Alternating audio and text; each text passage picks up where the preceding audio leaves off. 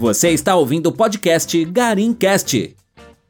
Oi, pessoal, tudo bem? Aqui é a Rafa, eu sou sócia da área de Wealth Management e da carteira administrada da Garim, e esse é o nosso primeiro episódio do podcast. A gente está aqui com o João, que é sócio, analista e gestor da empresa, e é o nosso convidado do dia. Obrigado, Rafa. É um grande prazer estar aqui. A gente vai conversar sobre temas bem interessantes, né? Ações, juros, inflação. Então, espero que seja muito proveitoso para quem está ouvindo a gente. É, a gente vai começar. Queria te agradecer de novo pela presença. Então, bom, nesse primeiro episódio, a gente está aqui para falar um pouquinho sobre os impactos da alta da Selic nos seus investimentos. Então, o cenário hoje é de uma inflação alta no país, né? Devido a um real mais desvalorizado, é, pressão das commodities, reajuste nos preços de combustíveis e a forte crise hídrica e energética do país. Diante Diante disso, para a gente conseguir controlar essa inflação alta, é necessário esse ciclo de alta da taxa básica de juros para a gente conseguir, na, é, na, teoria, atrair os investidores estrangeiros novamente para o país. Que eles optam né, por é, investir em países que tenham um risco mais seguro por uma taxa de juros menor. Então, quando esse ciclo de alta se inicia aqui no Brasil, eles pensam: é, o juros está subindo, de repente vale agora correr um risco um pouco mais arriscado de um é, mercado emergente, né? E acaba entrando esse fluxo para a gente que pode levar a uma possível valorização do câmbio e controlar a inflação inflação, que é o que a gente quer no cenário de hoje, né? Mas, de novo, é, como que isso impacta os seus investimentos? Por um lado, a gente tem aqui os títulos pós-fixados pagando 8 a 9% ao ano, os de inflação, é, título público no IPCA mais 4,5%, quase 5% ao ano, e por outro lado, a bolsa que está em tendência de queda desde junho a julho, né? Então eu queria passar a bola aqui para o João para ele poder contar um pouquinho sobre como que ele seleciona as ações do portfólio dele diante desse cenário tão favorável à renda fixa. Perfeito, Rafa. Assim, realmente, né? A gente teve a Selic indo para 2% na sua mínima, que era um patamar, né? Que, assim, para quem é, olhava o mercado mais de perto, estudava, já sabia que se era um patamar insustentável, né? Que a gente teria que entrar em um ciclo de alta da taxa da Selic. Pois bem, tem dois mecanismos principalmente que a taxa Selic acaba afetando para o investidor de bolsa. O primeiro você já deu uma pincelada aí sobre ele inicialmente, é o custo de oportunidade. Ou seja, imagine que você é um investidor, tá certo? Que você tem aí um milhão de reais para alocar. Você vai olhar diversas oportunidades de investimentos. Então tem a renda fixa, tem o fundo imobiliário, tem ação, tem commodities, tem ouro, enfim, uma série de investimentos. Quando a renda fixa está com retorno mais elevado em relação à média histórica, então está indo pós-fixado 8 a 9%. IPCA+, se você for no título público, está chegando a 5%. Se você for em títulos privados, chega a 6, 7. Então, são retornos né, para a média histórica muito alto. Então, o que é que isso faz? Isso faz com que o investidor, na margem, ele reduza um pouco o fluxo para a bolsa, para a renda variável e favoreça as aplicações de renda fixa. Então, esse é o primeiro mecanismo. Né? É, na margem, acaba entrando menos dinheiro para a bolsa. Qual é o segundo mecanismo? E esse é um pouco mais complexo, né? mas a gente que faz análise de ações diariamente lida sempre com isso, é a taxa de desconto. A taxa de desconto é aquilo que a gente usa para trazer o fluxo de caixa que a gente projeta para a empresa a valor presente. Essa alta da taxa de juros faz com que a gente aumente a nossa taxa de desconto e com isso reduza o valor presente das ações. Então, boa parte da queda da bolsa, na minha visão, né, que teve aí desde julho caindo muito forte, pode ser explicada por essa alta da taxa de desconto. Então, isso acaba sendo afetado, mas aí você tem que olhar, né, para o fundamento da empresa e para o longo prazo. Eu não acho, né, que porque a renda fixa está em patamares maiores, você não deve investir em renda variável. Não, pelo contrário, né? Essa queda que teve, que foi exacerbada, que já está boa parte no preço, na minha visão, fez surgir até algumas oportunidades de investimento.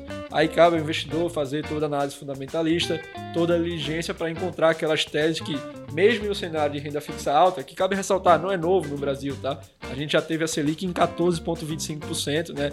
Ainda deve ser é, bem abaixo do que a gente vai chegar aí, mesmo com esse ciclo de alta. Então, mesmo nesse cenário de taxa de juros alta que o Brasil já viveu, dá sim para encontrar algumas boas oportunidades na renda variável. Você só tem que ser muito diligente, tem que filtrar muito ali que tipo de empresa você está escolhendo. E diante dessa alta, você acha que afeta algum tipo de ação em específico? Sim, essa é uma boa pergunta, né? Porque o que acontece? Esse aumento da taxa de desconto que eu falei, ele afeta principalmente as empresas de alto crescimento, aquelas empresas que têm o seu fluxo de caixa mais à frente. A gente viu, por exemplo, né, as empresas relacionadas ao tema de tecnologia na bolsa, então a Enjoei, a Melius, todas as empresas que tinham um crescimento projetado mais acelerado, elas sofreram mais, né? Porque quando você aumenta essa taxa de desconto, quanto mais distante tiver o fluxo de caixa da empresa, mais ela vai sofrer o seu ajuste do preço justo. As teses que tinham fluxo de caixa concentrados mais no curto prazo, então bancos, commodities, elas sofreram menos justamente por esse ponto. Então, quando a taxa de juros está subindo, é bom tomar um pouco mais de cuidado, exigir um pouco mais de margem de segurança naquelas empresas que têm um fluxo de caixa muito à frente, né, 5, 10 anos à frente, a maior parte do fluxo de caixa de toda a sua perpetuidade. E como que você está vendo as empresas de alto crescimento no momento? Assim, é, houve, né, acho que é inegável isso, algum excesso na parte das empresas de alto crescimento. Né? A gente tinha aí uma bolsa, né, ainda tem de certa forma, uma bolsa muito concentrada em commodities e bancos, que é sempre uma crítica que se fez à bolsa do Brasil. Né? Então, lá fora, nos Estados Unidos em outros países, você tem empresas de tecnologia, você tem indústrias muito fortes, e aqui a gente ficou muito concentrado em banco e commodities. Então, assim, eu acho que é muito importante esse movimento de novas empresas de outros setores vindo até a bolsa de valores. Mas a gente não pode negar né, que teve algum otimismo exagerado nessas empresas de alto crescimento. Então a gente está tendo aí um mecanismo de ajuste muito forte nessas empresas. Dentro disso, né, eu acho que surgiram algumas oportunidades porque algumas quedas foram muito desaceleradas. Então, não necessariamente em empresas de tecnologia, porque aí você ainda vê realmente um patamar de preço acima da média, até se comparando com o exterior, né? Você pega as boas empresas de tecnologia do Brasil, elas têm prêmio inclusive para as empresas do exterior. Então, isso fica um pouco difícil de justificar. Mas as teses de maior crescimento, que não estão necessariamente relacionadas à tecnologia, ah, relacionadas à gestão de resíduo, até algumas teses de agronegócio, né, que vieram à bolsa que tem uma parte de crescimento, eu acho que existe sim algumas oportunidades nesse mercado. Entendi. E eu queria saber também um pouquinho sobre o seu processo de análise, né, pra gente entender como que você constrói sua carteira, quantas ações você gosta de compor no portfólio. Tem algum setor específico que você olha diante de todo todo esse cenário e também se tem empresas que você gosta independente do cenário macro aqui, porque você olha muito mais o micro, de repente. Perfeito. É, assim, o processo de investimentos, né, ele se origina antes disso numa filosofia, né? E aí eu tenho essa filosofia, como você falou, de focar mais no micro. A gente separa isso entre o investidor top-down aquele que parte do cenário macro. Então, ah, qual país vai crescer mais esse ano? Ah, é os Estados Unidos. Ah, então vou olhar a empresa dos Estados Unidos. Dentro dos Estados Unidos, qual setor vai crescer mais? Ah, é turismo, com a volta da economia. Vou olhar turismo e só aí ele escolhe uma ação do setor turismo quando ele escolhe, né? Às vezes ele só compra lá uma cesta de todas as empresas de turismo. Esse é o investidor top-down.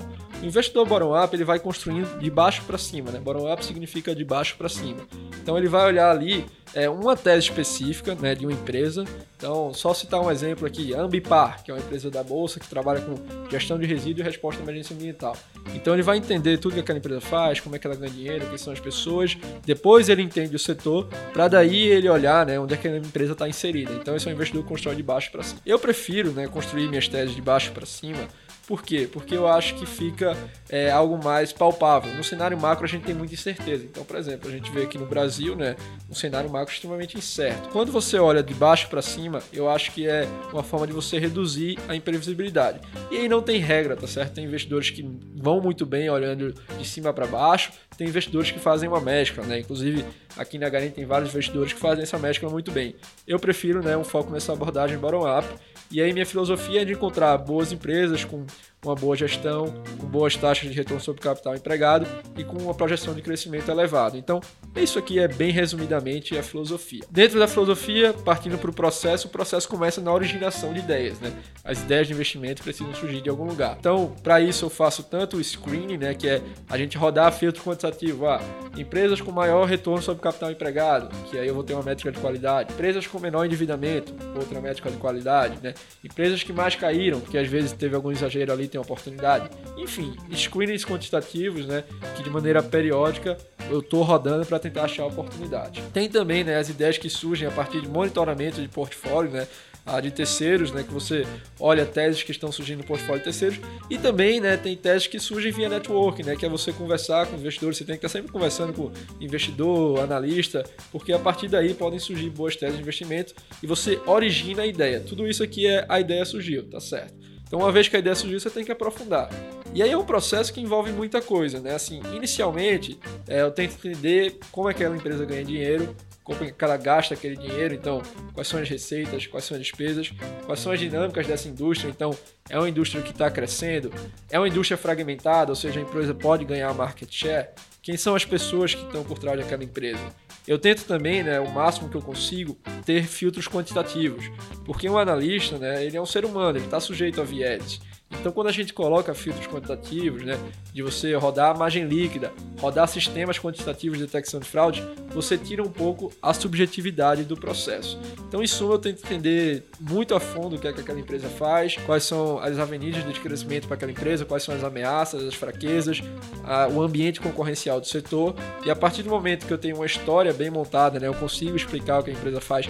Isso é até um bom teste, né? Se você consegue explicar para alguém em menos de um minuto o que a empresa faz, você conseguiu entender bem o negócio, né? Você consegue ter um poder de síntese. Uma vez que eu tenho a história bem montada, essa história tem que se conectar com números, né?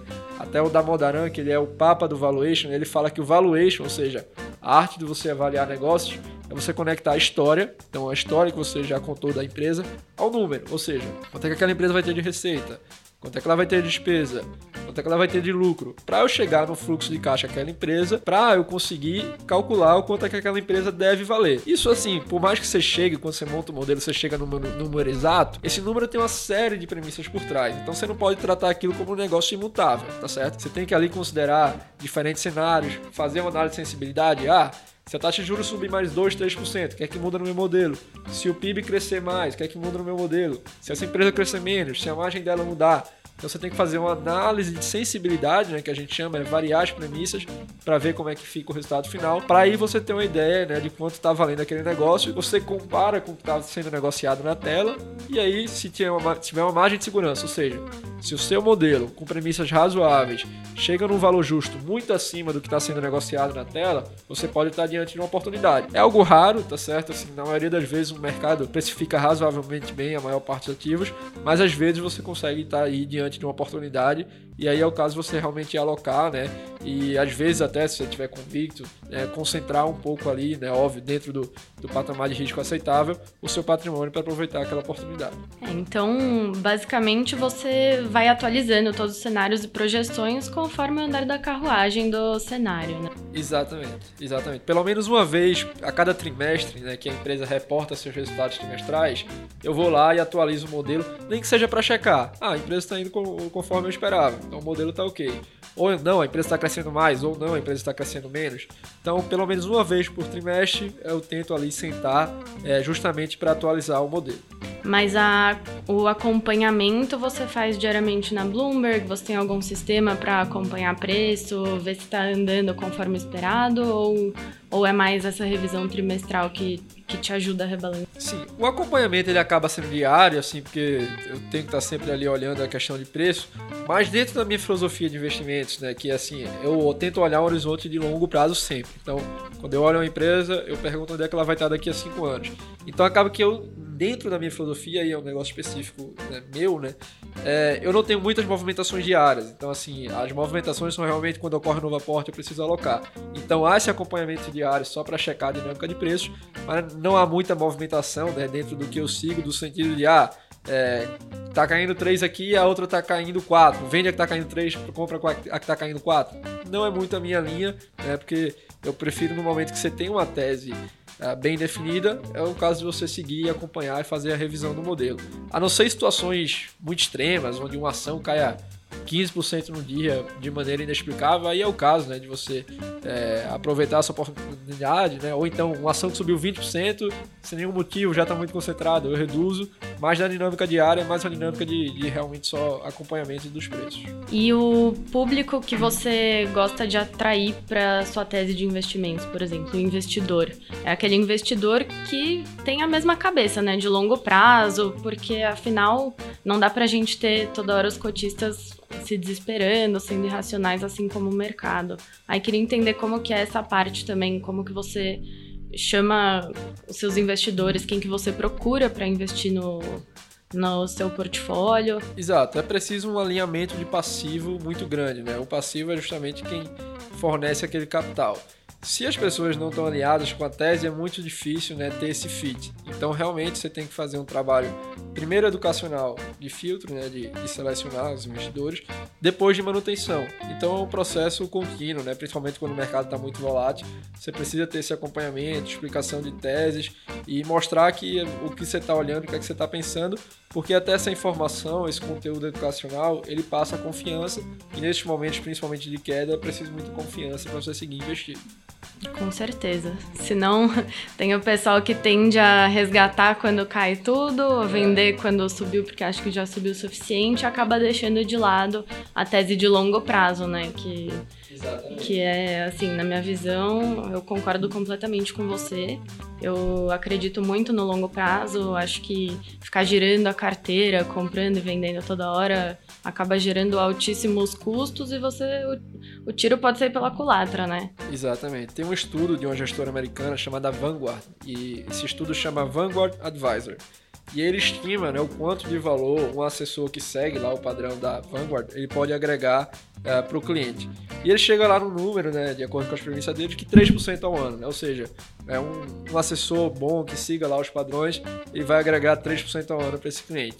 E ele coloca que 150 basis points, né, que é 1,5%, ou seja, metade desse valor que o assessor estaria agregando, é do que ele chama de, de behavior coaching, que é a gestão comportamental. É justamente não deixar o investidor uh, vender na baixa ou comprar tudo quando está na alta. Então, assim, esse processo uh, de acompanhamento comportamental de explicação ele é crucial. Uma outra pergunta que a gente sempre faz aqui na área de wealth para os gestores que a gente entrevista é sobre PL de fundo, se você enxerga aqui o mercado como sendo muito pequeno para poder ter um fundo muito grande, que a gente vê também porque os maiores fundos sempre se prejudicam, não têm agilidade para poder desmontar a posição em, tempo, em épocas de crise, como maio do ano passado, e acabam sofrendo uma queda bem maior, né? Acho que assim, vai depender muito da estratégia. Então, por exemplo, dessa estratégia, dentro dessa filosofia aqui que eu falei, é uma estratégia que tem um filtro natural para empresas menores, entendeu? É, porque é onde eu acho que tem as melhores oportunidades, porque tem menos gente olhando, né? Além disso, é muito bem documentado o prêmio de ações de empresas menores, de small caps, renderem mais no longo prazo, apesar de serem mais voláteis. Então, eu prefiro focar nesse, nesse tipo de companhia. Dentro dessa estratégia, realmente não dá para ter um passivo gigante, porque senão você fica engessado. Então, dificilmente você consegue colocar dentro de uma estratégia como essa 2, 3 bilhões de reais. Mas, assim, para estratégia de multimercado, então, assim, é, o cara que vai comprar ali bolsa, o índice futuro, é, juros e câmbio. Esse cara consegue ter ali 10, 20 bi e performar, né? Tem casos aí que tem 50 bi e performa. Então, no final, acho que depende muito da, da estratégia. Dentro dessa estratégia aqui que eu citei, realmente é, você tem o que a gente chama né, de capacity, né? Quanto dinheiro você pode colocar dentro dessa estratégia e ainda performar bem. Dentro da estratégia de small cap, você tem um capacity um pouco limitado. Bom, acho que é isso, né? Queria te agradecer pela presença aqui no nosso primeiro episódio. É, queria convidar todos para acompanharem aqui a Garim, porque a gente vai lançar mais um episódio em breve. E obrigada a todos, espero que tenham gostado. E obrigada, João, pela Obrigado, participação. Prazer foi todo meu. Obrigado a todo mundo que acompanhou a gente aqui. Um abraço e bons investimentos.